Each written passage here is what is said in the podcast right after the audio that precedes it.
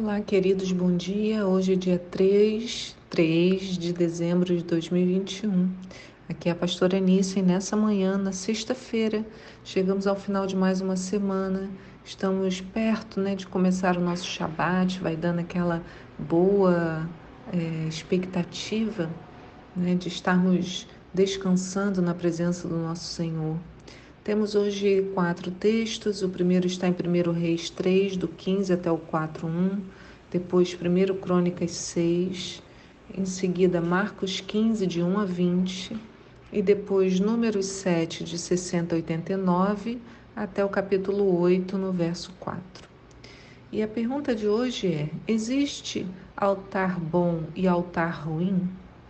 Esse é o devocional sobre o quinto dia da festa de Hanukkah, como estamos fazendo, aproveitamos esse tempo festivo para espiritualmente e fisicamente nos posicionarmos contra, contra toda a influência que afeta a nossa relação com Deus. Muitas vezes não é fácil percebê-la, mas ela está aí, desde os tempos de Adão e Eva no Éden. Afinal, não foi por influência e astúcia da serpente que Eva escolheu comer o fruto da árvore do bem e do mal? Então, não podemos nos enganar. A estratégia permanece sempre a mesma, nunca muda. E o pior, nós sempre caímos nela. Isso que é terrível. A estratégia é sempre a mesma, o engano é sempre o mesmo e nós sempre caímos. Quer dizer, caímos quando não vigiamos, caímos quando não nos posicionamos, caímos como, quando não damos atenção. Quando deixamos a vida nos levar, na maioria das vezes ela nos leva para caminhos diferentes daquele que Deus, daqueles que Deus gostaria que trilhássemos. Porque o mundo, meus amigos, é regido pelas leis do mal. Não é teoria da conspiração, isso é outra coisa. O que nós vamos falar aqui se chama Bíblia. Né? A Bíblia diz assim, 1 João 5,19: Estamos cientes de que somos de Deus e que o mundo inteiro jaz no maligno. Em 2 Coríntios 4, no verso 4, diz: O Deus, letra minúscula, dessa presente era perversa, cegou o entendimento dos descrentes, a fim de que não vejam a luz do Evangelho da glória de Cristo, que é a imagem de Deus. E 1 Pedro 5, primeira carta né, de Pedro 5, verso 8, diz: Sede sóbrios, vigiai, porque o diabo, vosso adversário, anda em derredor, bramando como leão, buscando a quem possa tragar. E o que dizer do texto de Apocalipse 12, no verso 9? Assim o grande dragão foi excluído para sempre. Ele é a antiga serpente, chamada Diabo ou Satanás, que tem a capacidade de enganar o mundo inteiro. Ele e seus anjos foram lançados à terra. Mas, irmãos, a gente precisa entender que tem um porém. Porém, está lá em 1 João 3,8. Aquele que pratica o pecado é do diabo, porque o diabo vem pecando desde o princípio. Para isso, o Filho de Deus se manifestou, para destruir as obras do diabo. Então, o diabo não controla o mundo, mas ele influencia as pessoas. Né? Ele está neste mundo, atuando o tempo todo, influenciando para que pequem. E por esse pecado, ele consegue manipular as coisas. Mas foi para isso que o nosso Jesus morreu para destruir essas obras diabólicas, para nos dar a liberdade. Então, o posicionamento de hoje fala sobre o altar. O que, que o rei Antíoco determinou? Ele diz, né, de novo, lá em 1 Macabeus, que por intermédio de mensageiros ele enviou à cidade de Jerusalém e Judá cartas prescrevendo que aceitassem o costume dos povos da terra, deviam, como nós já renunciamos, suprimir holocaustos, violar os sábados, profanar o santuário e hoje erigir altares, templos e ídolos, sacrificar porcos e outros animais impuros. Então, a gente está nesse verso 47. Erigir altares, templos, é, e ídolos e sacrificar porcos e animais impuros. Novamente, nós precisamos entender o princípio que está por trás desse decreto. Por que, que o rei mandaria construir altares e templos a outros ídolos? Por que sacrificar porcos e animais impuros? É um tanto óbvio, que a primeira ideia seria distorcer a adoração do templo, né? Veja, já havia um altar e lá eram feitos sacrifícios de acordo com a lei. Então, o que, que o rei Antíoco fez? Vamos construir algo parecido, tipo Denorex. Não sei se vocês lembram, né? Já até falei isso, lembrei isso uma vez no devocional, mas na minha época tinha uma propaganda, era um produto para caspa. E ele falava, se você comprasse né, o produto similar, que era tipo Denorex, parece, mas não é. Então, assim, não ia ajudar a resolver o problema. No nosso caso aqui, o altar do tipo Denorex seria hoje a versão fake do cumprimento da lei. É parecido. Então, qual é o problema em fazer? Aí é que mora o perigo. Toda vez que substituímos a Bíblia e a lei por algo parecido a eles, estamos enganando nós mesmos.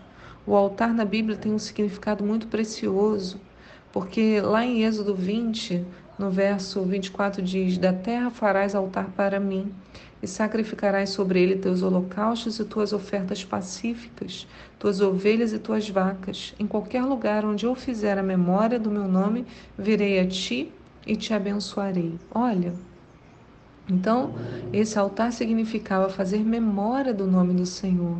O Senhor viria e abençoaria. Em Hebreus 13, no verso 10, também diz: Temos um altar dos, do qual os que servem no tabernáculo não têm autoridade de comer. Quer dizer, era tão importante, era para Deus. Então, o altar era um local especial. E o que Deus ensinou a respeito do altar parecido que não fosse dele? Está incluído até nos Dez Mandamentos. Aliás, compõe o primeiro e segundo mandamento de tão importantes que são. Diz o primeiro mandamento: Não terás outros deuses diante de mim. E o segundo: Não farás para ti ídolo, nenhuma imagem de qualquer coisa no céu, na terra ou nas águas debaixo da terra.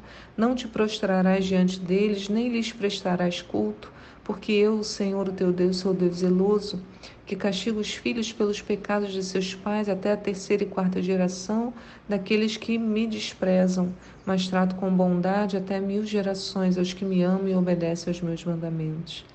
E depois Êxodo 29, 37 diz: E o altar será santíssimo, tudo que o tocar será santo. Então, o Senhor vai vai falar depois em Êxodo 40, ungirás também o altar do holocausto, seus utensílios, consagrarás o altar e o altar se tornará santíssimo.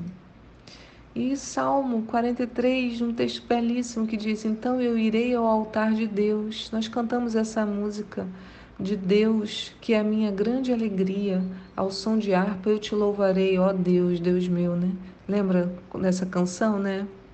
Ao altar de Deus, o Deus que é minha grande alegria, né? Essa música maravilhosa que a gente canta. Então Moisés constrói um altar também e chama o altar o Senhor é a minha bandeira. Então assim vemos a importância do altar para Deus e também como ele nos orienta a nunca fazer outro tipo de altar de qualquer forma. A gente lê isso em Êxodo 34, no verso 12, que diz: Abstente de fazer aliança com os moradores da terra para onde vais, para que não te seja uma cilada. Ao contrário, derrubarei seus altares, quebrarei suas colunas, seus postes sagrados. Jamais adorarás nenhum outro Deus, porque o Senhor, cujo nome é zeloso, é de fato Deus e Deus zeloso. Em Juízes 2 diz: Quanto a vós, no verso 2, não fareis qualquer pacto ou acordo com os habitantes da terra, antes destruireis os seus altares. Contudo, não escutastes a minha voz. Por que fizeste isso? Olha, Deus falando para o povo: por que você fez isso? Por que você não destruiu outros altares? Em Malaquias 1,7: Ofereceis sobre o meu altar pão imundo e ainda perguntais em que te havemos profanado? Nisto que pensais, a mesa do Senhor é desprezível.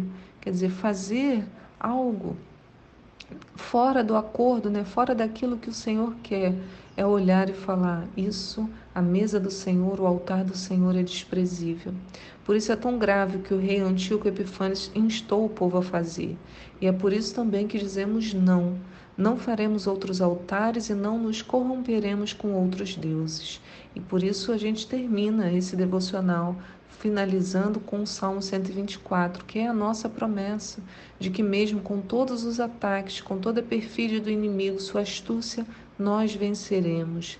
Venceremos pelo poder que opera no Senhor Jesus Cristo. Diz o Salmo 124: Se o Senhor não estivesse do nosso lado quando os inimigos nos atacaram, eles já teriam nos devorado vivos quando se enfureceram contra nós. Então as águas nos teriam arrastado e furiosas torrentes teriam feito submergir nossas almas. Sim, águas profundas e violentas nos teriam afogado.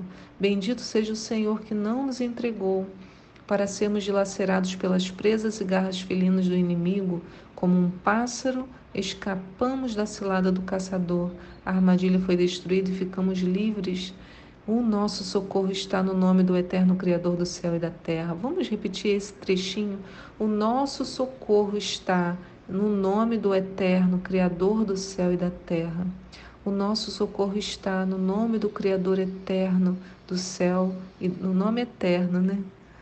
Eita, no nome do eterno Criador do céu e da terra. Gente, eu fechei o olho para declarar com mais intensidade, me embolei todinha. Então, melhor ler, né? E você repete comigo: O nosso socorro está em o nome do Eterno, Criador do céu e da terra.